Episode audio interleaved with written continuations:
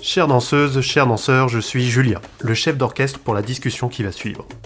Aujourd'hui, pendant cette période de crise sanitaire mais aussi économique, le mot transition digitale est plus que jamais sur toutes les lèvres des dirigeants, entrepreneurs et direction marketing communication.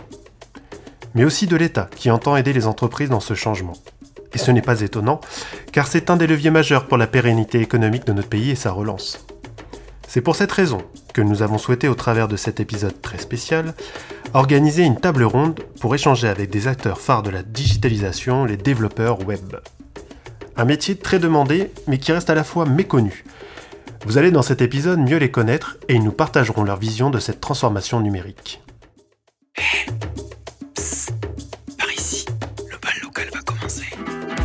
Bonjour à toutes et à tous. C'est un plaisir de vous retrouver pour aborder ensemble la thématique du freelancing.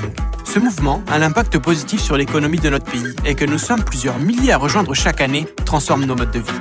Alors nous avons une idée. Vous voici maintenant entraînés dans le bal local, l'événement qui rassemble freelance, entreprises et acteurs qui contribuent à la transformation du monde du travail. Dans un rythme bienveillant et intimiste, découvrez avec nous les styles de vie, anecdotes et points de vue de ces hommes et ces femmes. Attention, le bal local est déclaré ouvert. Ok, on va faire la présentation des différents intervenants euh, de ce soir. On va commencer par Maïlis. Euh, Maïlis, est-ce que tu pourrais nous dire qui tu es, ton parcours euh Ok, euh, bah, je suis donc Maïlis, je suis dev à mon compte depuis 10 ans maintenant, après avoir essayé les bancs de la fac et cherché mon futur métier. Et voilà, et petit à petit je me spécialise pour faire de plus en plus de dev et de moins en moins du reste, donc de moins en moins d'intégration graphique. Ok, et si tu devais nous dire un avantage et un inconvénient à la transformation digitale aujourd'hui? Euh, pour moi, le principal avantage, c'est que ça nous permet euh, de, de faire évoluer nos métiers. Euh, c'est très très intéressant d'avancer avec les entreprises et de se former au fur et à mesure. En tout cas, moi, j'aime beaucoup ça. Et l'inconvénient, c'est, euh, je dirais peut-être le tout euh, tout de suite. euh, ah, le, le fait que tout le monde le veuille en même temps et donc de devoir tout gérer en même temps. Ok, Sébastien. Comment ça Oui, va Ça va Euh. Est-ce que tu pourrais nous expliquer qui tu es aussi, ton parcours, et si toi aussi tu as un avantage, tu pourrais nous donner un avantage et un inconvénient à la transformation digitale aujourd'hui? Alors moi, ben, du coup, c'est Sébastien. Je, ça fait 20 ans maintenant que je fais du développement. Donc j'ai commencé dans, dans une start-up à Paris, dans le monde des télécoms, euh, comme développeur full stack. Et puis euh, mon parcours a été, euh, on va dire, échelonné de divers passages en tant qu'indépendant et en tant que salarié de, de- de différentes sociétés.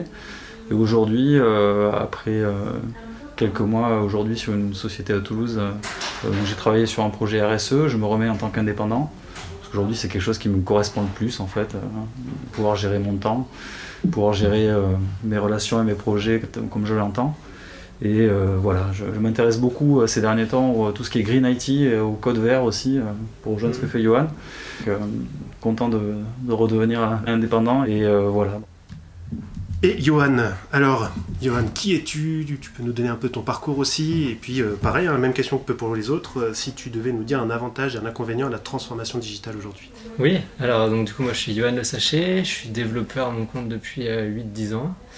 Euh, je suis un passionné à la base parce que je suis autodidacte dans le, dans le web. J'ai commencé ça en parallèle de mes études et à la sortie de mes études je me suis dit qu'en fait c'est ça que je voulais faire et voilà, progressivement je suis devenu complètement indépendant là-dessus. Et j'aime beaucoup euh, en fait le challenge intellectuel de chaque projet, répondre à des problématiques justement, de, résoudre des problèmes, euh, aider des gens. euh, moi, je vois vraiment ça comme un milieu humain et j'aime bien apporter ma pierre pour, dans chaque équipe pour, pour les faire avancer. Donc, je dirais que c'est ça un des principaux avantages de la transformation digitale, c'est de vraiment pouvoir avoir des solutions sur mesure, de ne pas avoir des, des grands outils qu'on qu'on mettrait à tout le monde, mais vraiment de pouvoir s'adapter à chaque équipe. Mais euh, bon, l'inconvénient, c'est que parfois euh, notre métier, je trouve, un peu mal compris sur les difficultés qu'il peut y avoir. euh, Enfin, le temps que ça peut prendre, certaines choses, pourquoi certaines choses prennent beaucoup de temps, d'autres choses pas du tout. Et je trouve qu'il y a quand même une vraie pédagogie à avoir et parfois ça c'est un petit peu difficile à gérer. Super, maintenant que les présentations sont faites, il ne nous reste plus qu'à lancer la discussion. Ok, donc on va recentrer un peu tout ça. Je vais vous poser des questions autour du thème, donc n'hésitez pas à réagir entre vous. Alors, quels sont les enjeux d'une transformation digitale et pourquoi, selon vous, est-elle primordiale pour une entreprise? Est-ce que quelqu'un veut réagir? Bah aujourd'hui, le- les enjeux, enfin, dans mon point de vue, c'est vrai que quand on voit avec le confinement, etc., toutes les sociétés qui sont mises au e-commerce et toutes les plateformes digitales qui se sont créées ont, ont créé des canaux de vente qu'ils n'avaient pas. Et finalement, aujourd'hui, on se rend compte que c'est complètement indispensable pour ces sociétés-là qui s'y mettent euh, peut-être malgré elles. Euh, donc aujourd'hui, je pense qu'effectivement, euh, on leur apporte un conseil euh, et puis le nombre de plateformes qui existent aujourd'hui qui n'existaient pas avant, qui permettent effectivement de monter en 5 minutes euh, des sites e-commerce. apporte des outils super intéressants quoi. Je sais pas ce que. Ouais, tout à fait. hein. Je trouve aussi, aujourd'hui, voilà, c'est vraiment exacerbé en ce moment. C'est une tendance de fond, mais c'est exacerbé en ce moment. Le, monde de demain est quand même vraiment numérique, avec les problématiques que ça pose, hein, mais il y a. il y a- voilà, il y a- il faut introduire de peut-être introduire plus d'humains là- là-dedans, mais euh, je pense que, que c'est c'est un vrai espace euh, à développer. Et toi, Maëlys, à ton avis, c'est si primordial que ça pour une entreprise euh, de passer à, à une transformation digitale? Euh, ouais, je pense que oui. Et en fait, je pense que la transformation digitale, elle était lancée.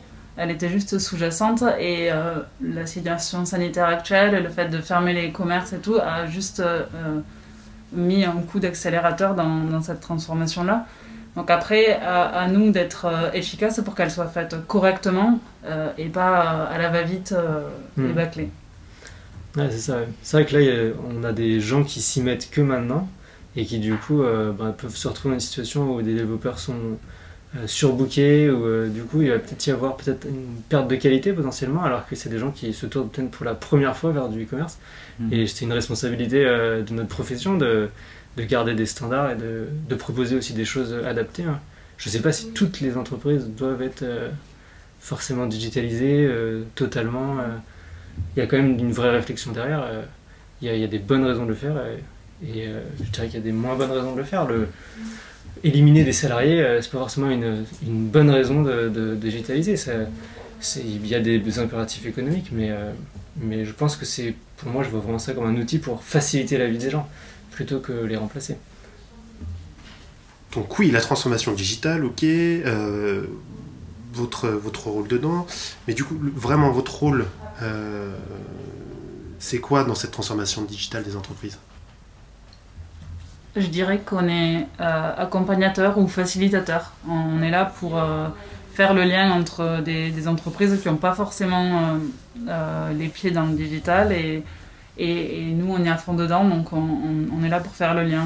Moi j'aime beaucoup euh, conseiller. Je, je- J'essaye de comprendre ce que fait l'entreprise pour arriver à un conseil qui soit de qualité et qui permette d'obtenir le résultat dont l'entreprise a besoin et pas ce que j'aimerais vendre. Hmm.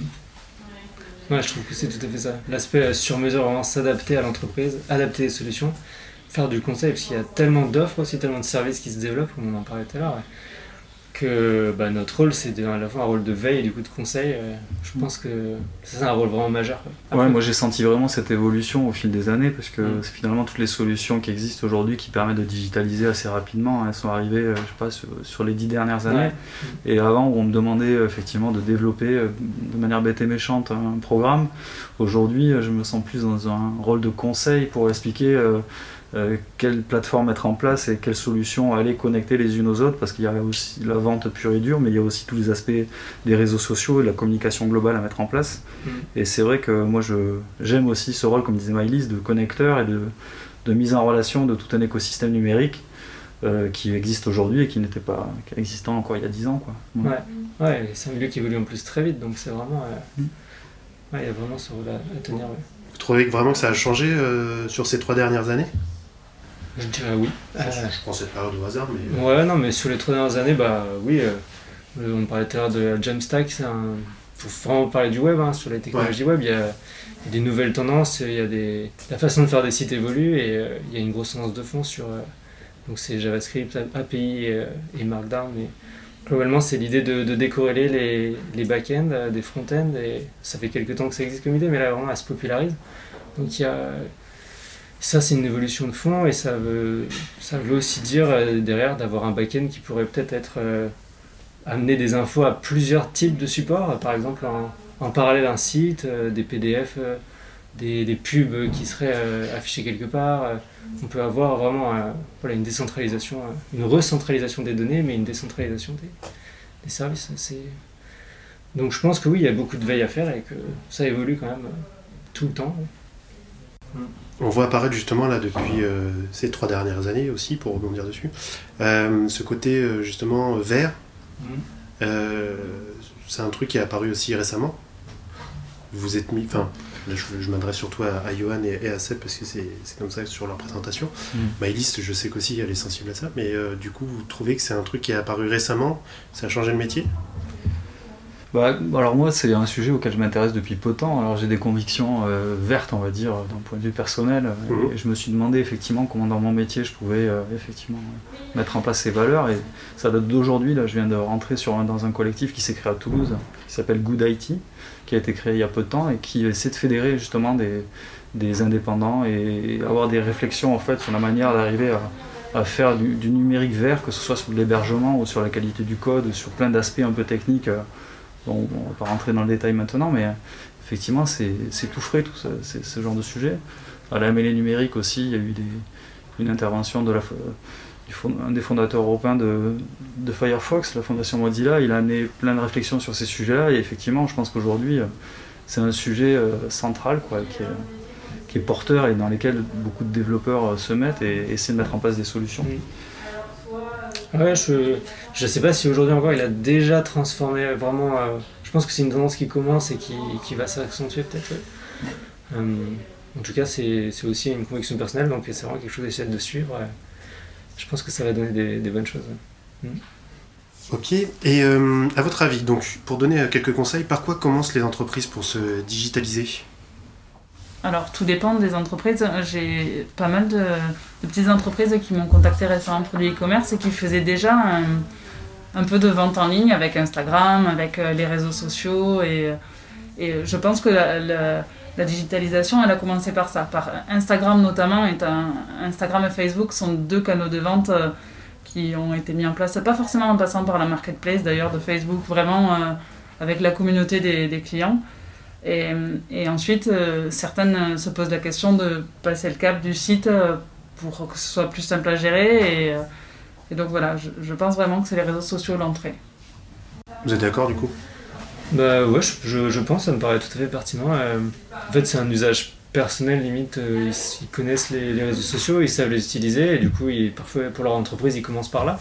Puis après, bah, il y a des besoins euh, bah, de- d'image de, marque, de, de, fonctionnalités spécifiques, ou euh, des choses qui peuvent les amener à développer, à vouloir développer plus de choses et à reprendre à prendre un certain contrôle. ou- Ouais. Ouais, puis il y aura des retours d'utilisateurs assez rapides aussi, peut-être, euh, ouais. pour avoir un- améliorer leurs produits et puis pouvoir Ouais. interagir avec leur communauté euh, plus rapidement. Quoi.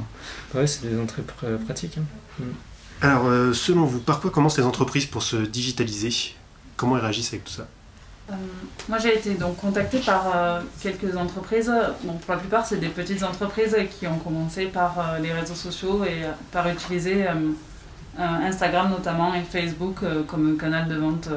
Alors, c'est destiné à des gens qui sont déjà clients, a priori, et donc à leur communauté. Et une fois ce, canal de vente mis en place, ben, certaines entreprises veulent aller plus loin dans la gestion de stock, dans la gestion des ventes ou vendre plus loin à d'autres personnes et donc se tourne vers euh, des vrais systèmes de e-commerce.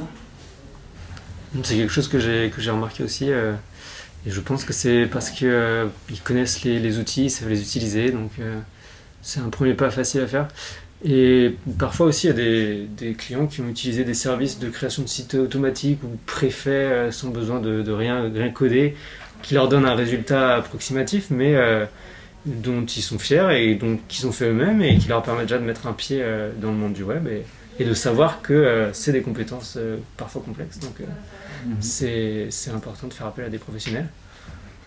Alors, on en parlait un peu tout à l'heure, justement sur le côté green. Est-ce que vous pensez que la transformation digitale et la RSE peuvent être compatibles?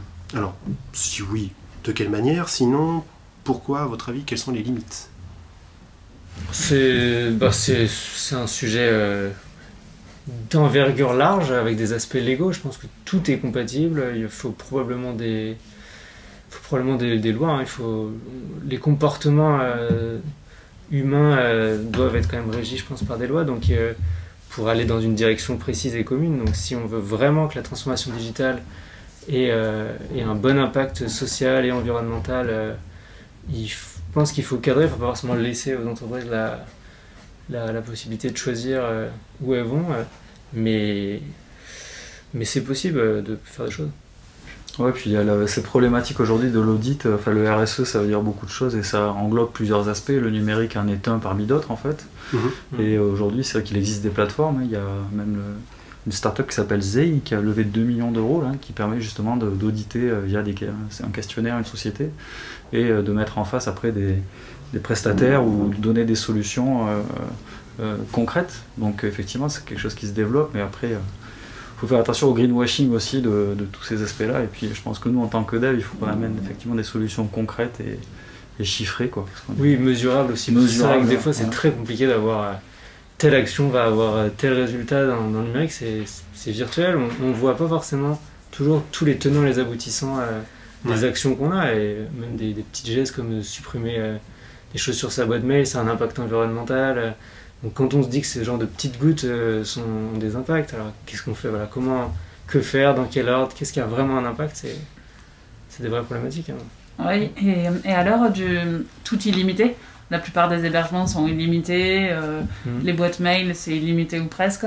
On ben, on fait pas forcément le ménage, on peut garder des, des dizaines de, de dossiers et on se rend pas compte de l'impact que ça a sur euh, le stockage, sur les serveurs, tout ça. Ouais. Et effectivement, je pense qu'il faut que ce soit chiffré pour qu'on se rende compte euh, de notre impact. Mais c'est aussi c'est personnel et professionnel, ça marche dans les, dans les, deux, dans les deux cas, je pense.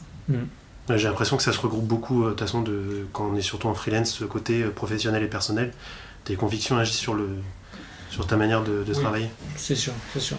Et vous avez quelques bonnes pratiques, euh, je pense notamment bah, voilà, ce que vous disiez tout à l'heure, les hébergeurs verts et ce genre de choses. Il y a quelques bonnes pratiques qu'on pourrait donner, en, ne serait-ce que pour le côté euh, euh, green sur le, à savoir. Je dirais que la première bonne pratique, c'est d'aller s'informer. Euh, parce que, comme on dit, le- on manque d'informations. Donc, euh, rechercher l'information, de l'information à jour, de toute façon, euh, c'est, je pense, la première étape de- d'essayer euh, de, de faire des pas vers quelque chose de plus respectueux de l'environnement.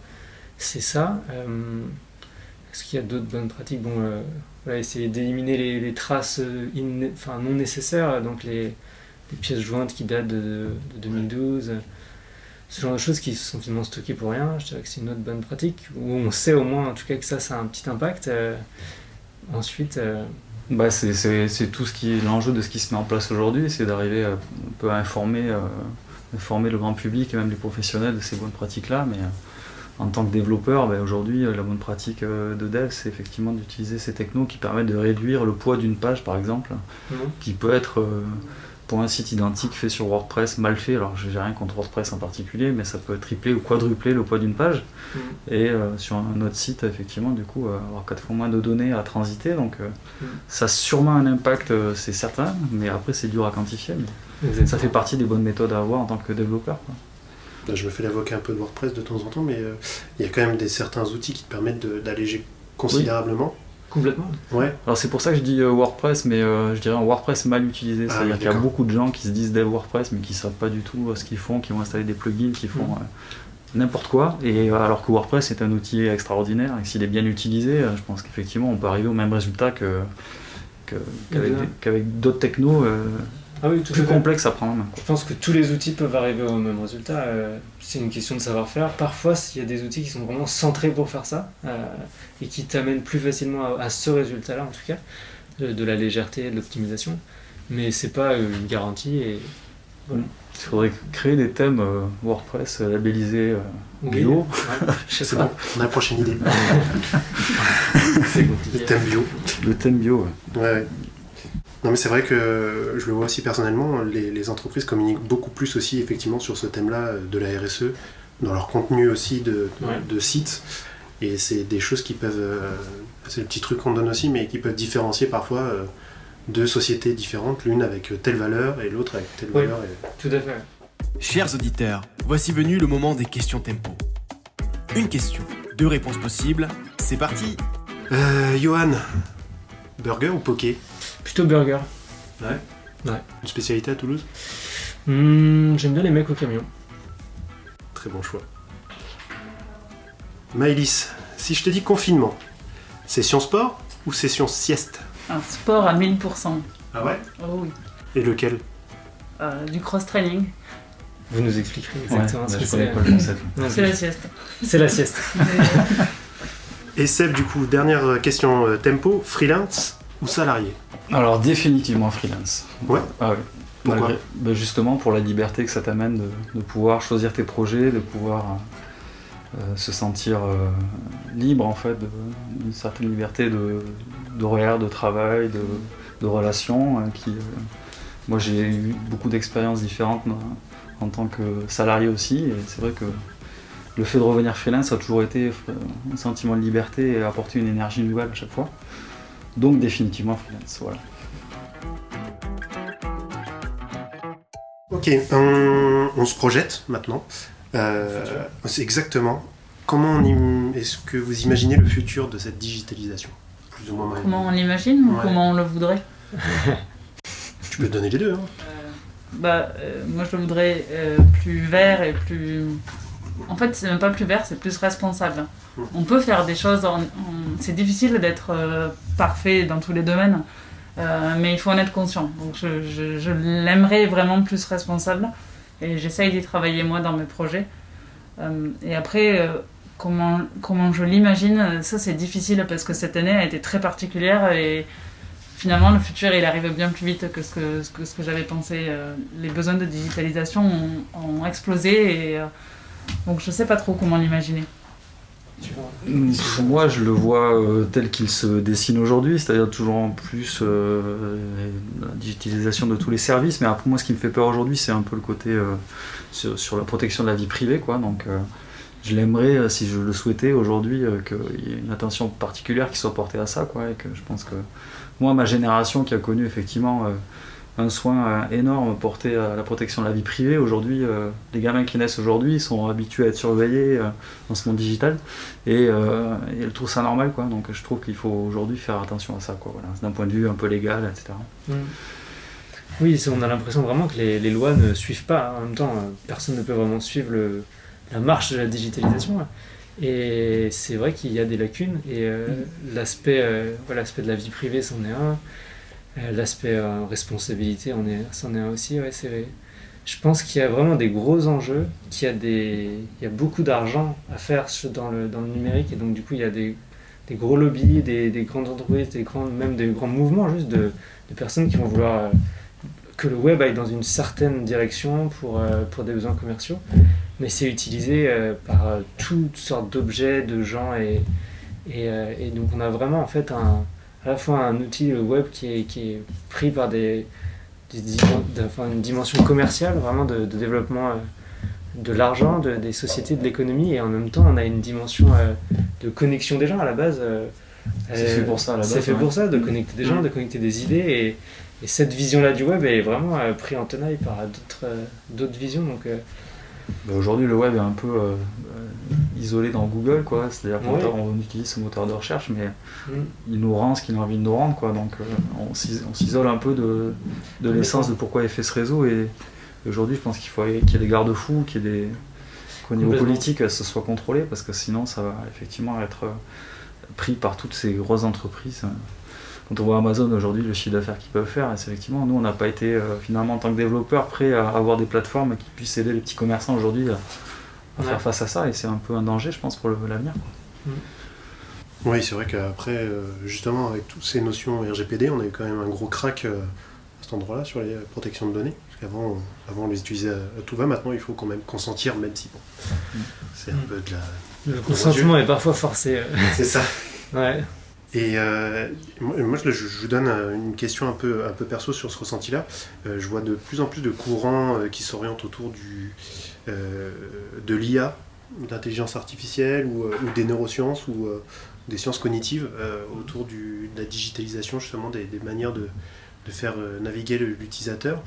C'est quelque chose que vous avez déjà rencontré ou pas Ou vous avez entendu parler, webinaire, tout ça?